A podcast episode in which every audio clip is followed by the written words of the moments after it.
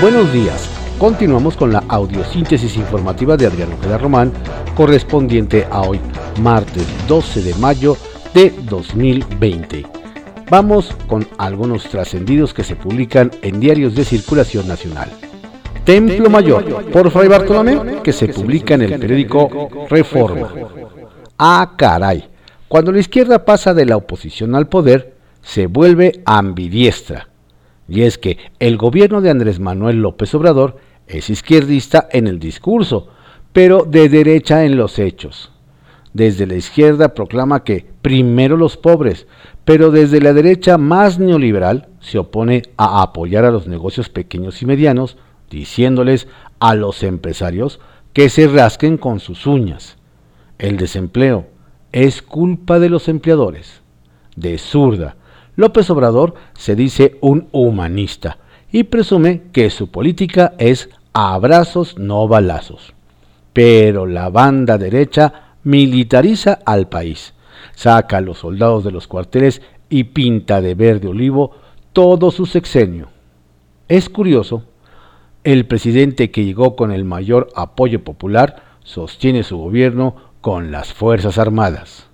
Da la impresión de que al presidente le gusta la receta antigua de la izquierda, porque más que ingredientes liberales está hecha de conservadores. Bastante bien se vieron en la pantalla los ministros de la Suprema Corte que en una videosesión remota echaron por tierra el atraco de Jaime Bonilla en Baja California.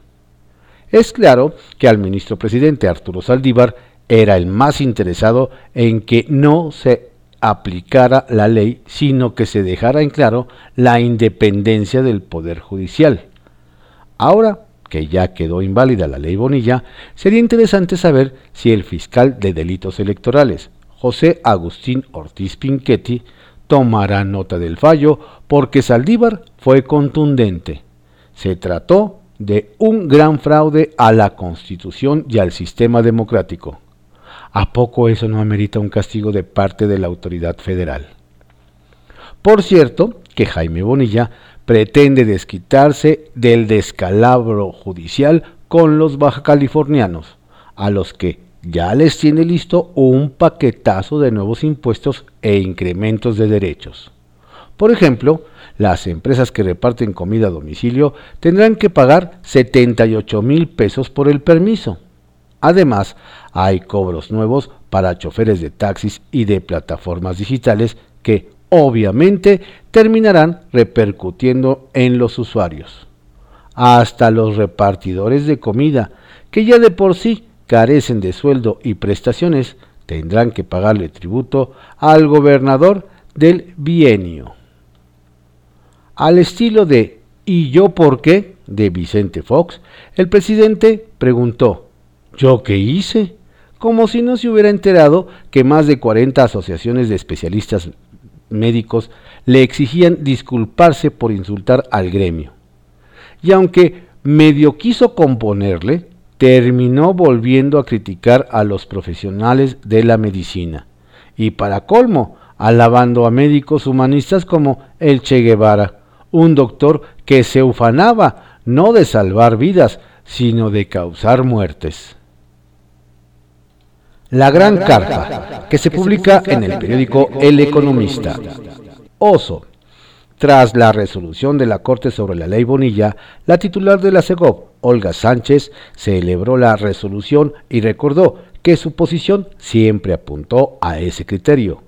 Aclaró que el video que circuló de la toma de posición de Bonilla, en la que se escuchó decir que la norma va a previvir, fue sacado de contexto malabarista, después de que el video que publicó el presidente López Obrador para felicitar a las mamás fuera suspendido temporalmente el mandatario aclaró que se solicitó un permiso de 24 horas de vigencia para que el material audiovisual continuara en las redes sociales, por lo que el video ya fue eliminado. Domador, diputados panistas le reprocharon al morenista Mario Delgado por manifestarse a favor de la resolución de la Suprema Corte de Justicia sobre la ley Bonilla. Mario, basta de hipocresía. la ley Bonilla era un atentado a la democracia con complicidad de Morena, Jaime Bonilla y el presidente, publicaron los blanqueazules. Elefante en pelota. El gobernador de Michoacán, Silvano Aureoles, señaló que ante el incremento de casos de COVID-19 se evaluará la fecha del regreso a clases en el estado. No expondremos a las niñas y niños o a sus familias a un regreso a clases forzado. Vamos a evaluarlo con mucho cuidado, expresó. FOCA. El embajador de Estados Unidos en México, Christopher Landó, agradeció por llegar a 200.000 seguidores. Landó publicó un video de agradecimiento a través de Twitter en el que se le observó degustando comida mexicana como sopes, tortillas hechas a mano y un guacamole con chapulines. Confidencial, que se publica en el periódico El Financiero. Y los orquestadores del fraude Muchas reacciones generó, evidentemente, el fallo de la Corte que invalidó la ley Bonilla y que la calificó como un fraude a la democracia. Pero poco se ha dicho de los orquestadores de ese fraude, es decir, los diputados que aprobaron esa reforma en el Congreso de Baja California para ampliar el mandato del gobierno. El senador morenista Germán Martínez exhortó incluso a hacer una investigación penal contra los diputados que urdieron esas modificaciones legales. Otro que cargó contra los artífices del bonillazo fue el exdiputado Manuel Cloutier, quien llamó al PAN a correr del partido y o sancionar severamente a quienes votaron a favor de la hoy invalidada ley. Lo que no recuerda el hijo de Maquío es que esos diputados ya fueron expulsados. Ciudad de México, inminente colapso hospitalario. Parece que los próximos días serán determinantes para la Ciudad de México por la pandemia de COVID-19. La saturación hospitalaria en la capital del país cada día se acerca más a su límite, tanto en disponibilidad de camas para hospitalización general como para camas con ventilador. La proyección es que la adaptación del centro Banamex en hospital COVID, así como el autódromo, no serán suficientes para la demanda de espacios en los días más críticos de contagios. Nos dicen que ahora Claudia Sheinbaum ya busca otros lugares para hacer frente a un posible colapso hospitalario.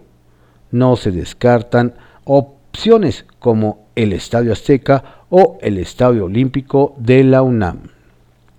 Lanzan mujeres video de indignación tras dichos de AMLO. Una veintena de organizaciones feministas lanzó un video titulado Nosotras tenemos otros datos. El objetivo es desmentir las afirmaciones de López Obrador en el sentido de que no ha aumentado la violencia doméstica durante el confinamiento por la pandemia. En el mensaje en el que participan madres de víctimas de feminicidios, legisladoras, exdiputadas constituyentes, actrices y activistas, se dicen preocupadas e indignadas. Recuerdan que las llamadas al 911 por violencia familiar son de 155 por hora y que en lo que va de la contingencia se han registrado 20.000 denuncias por ese delito. Señor presidente, sus declaraciones, decisiones y omisiones fortalecen la impunidad y normalizan la violencia contra las mujeres, niñas y niños, al negar e ignorar el peligro que viven en sus hogares advierten. La ministra en retiro y el nuevo contexto. Varias fueron las cuentas de Twitter que ayer reprodujeron de nuevo el video filtrado en el que se ve y se escucha a la secretaria de Gobernación Olga Sánchez Cordero comentar entre risas con Jaime Bonilla el día de su toma de posesión lo que podría ocurrir con el recurso que había llegado a la Corte. Dijeron, es legal el mandato por cinco años, les dije es legal porque la norma está vigente, apuntó en aquella reunión, a lo que el titular del Ejecutivo Estatal respondió, todo lo que necesitamos, ¿no? Ja, ja, ja. Ayer, la titular de la CEGOV aseguró que su posición sobre la ley Bonilla siempre apuntó a ese criterio, el de los ministros de, que la invalidaron. Reiteró que aquel video fue sacado de contexto y que lo que estábamos haciendo era un esgrima jurídico de la situación. Senado citará a funcionarios. Por cierto, en el Senado acordaron buscar reuniones con los secretarios de Salud, Jorge Alcocer, de Hacienda, Arturo Herrera, y de Economía, Graciela Márquez, así como el canciller Marcelo Ebrard y el subsecretario de Prevención y Promoción de la Salud, Hugo López Gatel. El objetivo será pedir explicaciones sobre las decisiones tomadas para la contención y combate a la pandemia. Además, espera que también sean convocados los titulares de la COFEPRIS, IMSS e ISTE. Trascendió que se publica en el periódico Milenio. Trascendió que este martes se conmemora el Día Internacional de la Enfermera, justo en medio de la pandemia de coronavirus, más grave aún que el brote de la gripa española de hace más de una centuria. En México, los cerca de 315 mil profesionales de la enfermería son pieza clave para afrontar lo que queda de la fase 3 y el pico máximo de contagios. Si bien la UNAM calcula que se requiere del doble ante la contingencia. Un aplauso y todo nuestro reconocimiento. Trascendió que los docentes agrupados en la organización Maestros por México que responden a El Baster Gordillo, enviaron un decálogo al presidente y al titular de la SEP, Esteban Moctezuma, con consideraciones a observar para el regreso a clases, entre las que destaca la difusión de información veraz sobre las condiciones de cada comunidad en cuanto a la dispersión del COVID-19 y los riesgos de contagios. Criticaron que definir el primero de junio como fecha probable para el regreso a clases es un enorme desafío, por lo que exigieron que la fecha para retornar de manera presencial se acuerde entre las autoridades sanitarias, educativas, docentes y padres de familia, así como locales en cada municipio y población del país. Trascendió que tan pronto como la Suprema Corte invalidó la ley Bonilla por considerarla un fraude a la Constitución, diputados de Morena y el PAN cruzaron acusaciones sobre la paternidad de la reforma. Desde las redes sociales, el coordinador de Morena en San Lázaro, Mario Delgado, afirmó que tras el fallo de los ministros llegó a su fin la reforma aprobada por la mayoría panista en el Congreso de Baja California. Pero la respuesta panista, retuiteada por Juan Carlos Romero Hicks, fue casi instantánea. Mario, basta de hipocresías. Era un atentado a la democracia. Redes de Poder, que se publica en Reporte Índigo. Huérfanos políticos. La declaratoria de inconstitucionalidad de la llamada Ley Bonilla tendrá efectos colaterales más allá de la gubernatura de Jaime Bonilla y habrá repercusiones también en el legislativo local.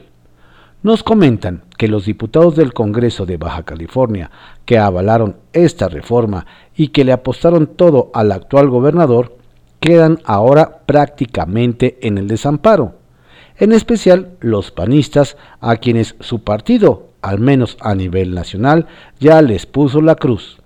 Difícilmente podrán continuar su carrera política en el blanqueazul y ya no digamos en otro instituto. Y todo indica que terminando la legislatura solo les quedará buscar otro oficio. Empieza el jaloneo y quienes ya comienzan, ya comienzan a planificar su segundo asalto a la gubernatura de Baja California son los ex candidatos Jaime Martínez Veloz y Oscar Vega. Nos dicen que los ex candidatos por el PRD y el PAN respectivamente, ya se encuentran buscando los amarres necesarios para buscar el apoyo de otros partidos y de diversos sectores. Pero de momento no hay ningún acercamiento para buscar construir una candidatura única para hacer frente al candidato que ponga Morena. Pero de aquí al inicio del proceso electoral pueden pasar muchas cosas. Atentos. Venta de garage. Los trabajadores del ISTE recibieron un aviso para estar atentos sobre la posible venta de dos inmuebles en la otrora sede nacional del instituto en los alrededores del Monumento a la Revolución. El ISTE cree que puede obtener 5 mil millones de pesos por los inmuebles en esta zona céntrica de la Ciudad de México. El asunto es que hay trabajadores que este año resintieron en sus cheques la austeridad republicana y dejaron de recibir sus estímulos a la calidad y a la productividad. Les dicen que el dinero salió de Hacienda y no saben dónde se entrampó. En estos tiempos de COVID-19 es posible que ese recurso se haya utilizado para otra cosa. Son tiempos de pandemia les aumentó el trabajo y sus ánimos, nos cuentan, están muy desmejorados. Sobre la venta de los inmuebles, solo les han dicho que lo usarán para la compra de insumos, pero del dinero para los adeudos, aún nada. Frentes políticos que se publica en el periódico Excelsior. 1. El sabio puede cambiar de opinión, el necio nunca. El día de ayer, se publicó en el Diario Oficial de la Federación que se garantiza el uso del ejército en materia de seguridad hasta el 2024. Es una medida que genera tranquilidad a muchos ciudadanos en el país. Ver a nuestras Fuerzas Armadas en nuestras colonias hace sentir a la población segura. Ojalá hoy aquellas voces de Morena como la de Tatiana Cloutier que en sus redes sociales no se ha cansado de criticar el uso de militares en tareas de seguridad, así como la de la expresidenta de Morena, Jacob Polemski, que criticó siempre el uso de las fuerzas castrenses en las calles, culpando al gobierno en turno de militarizar el país. ¿Y qué decir de Mario Delgado, coordinador de la bancada de Morena en la Cámara de Diputados? La lista podría ser interminable. Reculen en su cerrazón, pues la ciudadanía tiene una demanda de mucho tiempo que se llama seguridad. Y el presidente la entiende, pero ellos no. 2. Mal y de malas. Jaime Bonilla, gobernador de Baja California, por la mañana se vio muy animoso y hasta de muy excelente humor. No se esperaba un dictamen que anulara la ley que ampliaba a cinco años su mandato como gobernador. Por la tarde, una vez emitida la resolución, se le vio en una terraza distraído, pero fue hasta que los medios le hicieron señales que los recibió. Y entonces empezó a desahogarse, que respetaba la decisión, pero no la compartía.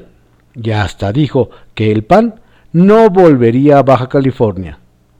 Lo que parece interesante es que, con tanta virulencia y enojo que ahora tiene, seguramente iniciará una cacería de brujas sin ton ni son. 3. Problemas. Y donde siguen dando, dándose problemas por casos de COVID-19 es en Morelos pues se dio a conocer que al menos cinco empleados de la residencia geriátrica Eichel Nuestro Hogar AC tienen coronavirus, pero el peor de los casos es que son asintomáticos. Por un momento ya aislaron a las personas y ya tienen los debidos cuidados. Pero lo que resalta, sí, una vez más, es la ausencia del gobernador Cuauhtémoc Blanco, que no se le ve por ninguna parte. Y eso que como se sabe, la pandemia le ha dado contuvo a los habitantes de Morelos y las medidas de prevención por parte del gobierno estatal nada más no se ven. 4. Merecido reconocimiento. Hoy se conmemora por primera vez el Día de la Enfermera.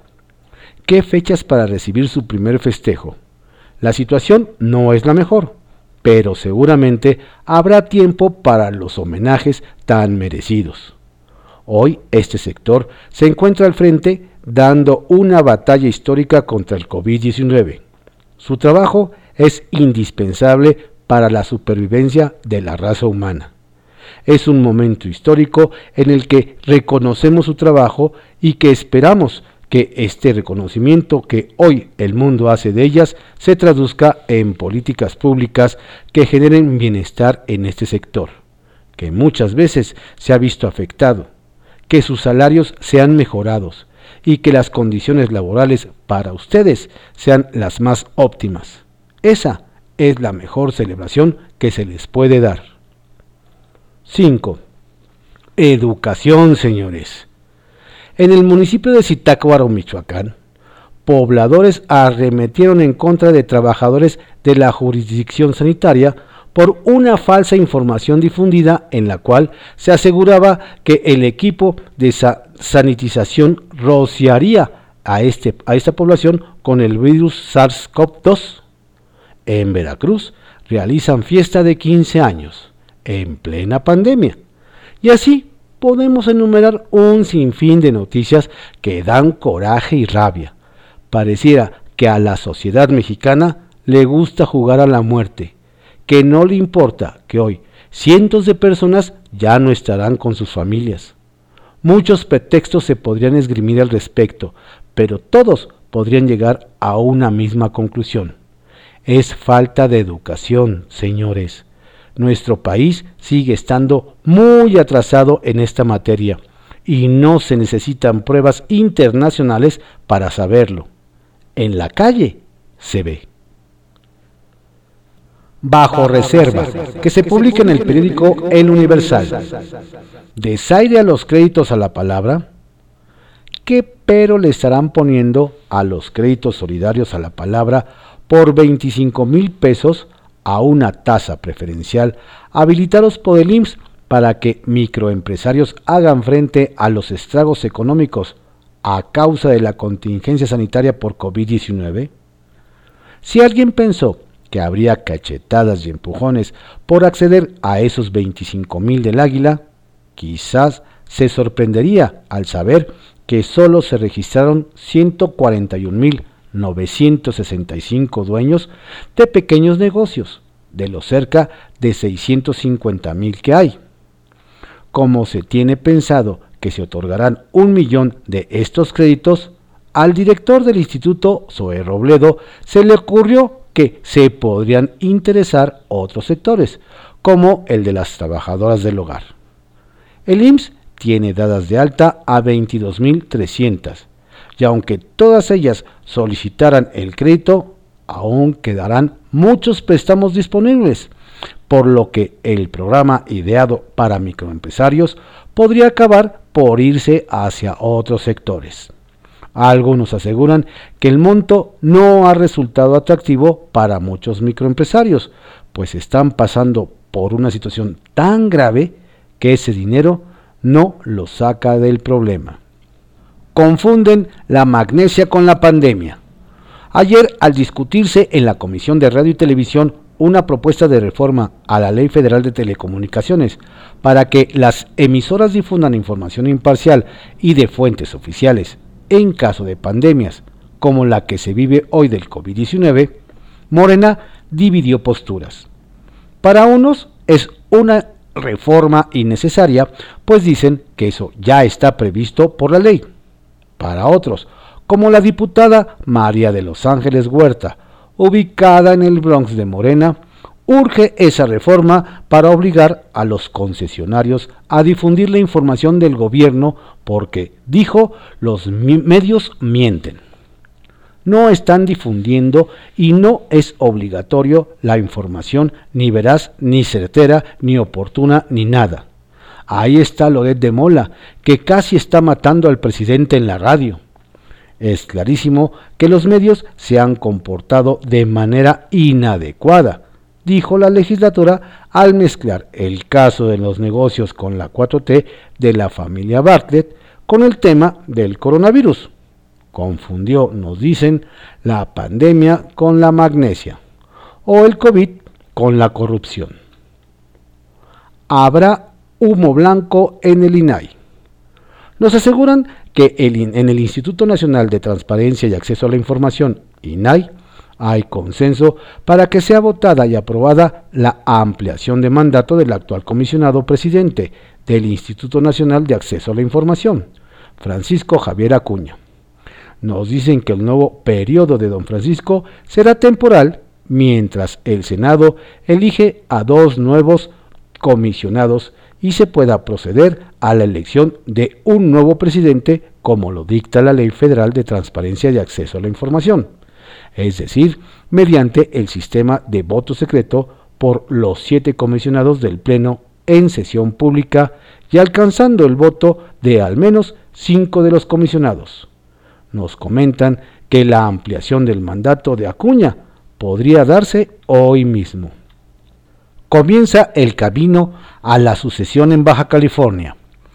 Nos dicen que entre los liderazgos de la 4T ven que el fallo de la Suprema Corte de Justicia de la Nación, que definió que el mandato del gobierno del morenista Jaime Bonilla en Baja California será de dos años, generó que ayer mismo iniciara al interior de Morena un intenso reacomodo de fuerzas, debido a que con la decisión del alto tribunal se puso automáticamente en marcha la contienda interna en el partido del presidente Andrés Manuel López Obrador por la candidatura a la gobernatura del estado. Ya hay algunos adelantados, nos dicen, que buscarán suceder a don Jaime en el cargo en más o menos año y medio.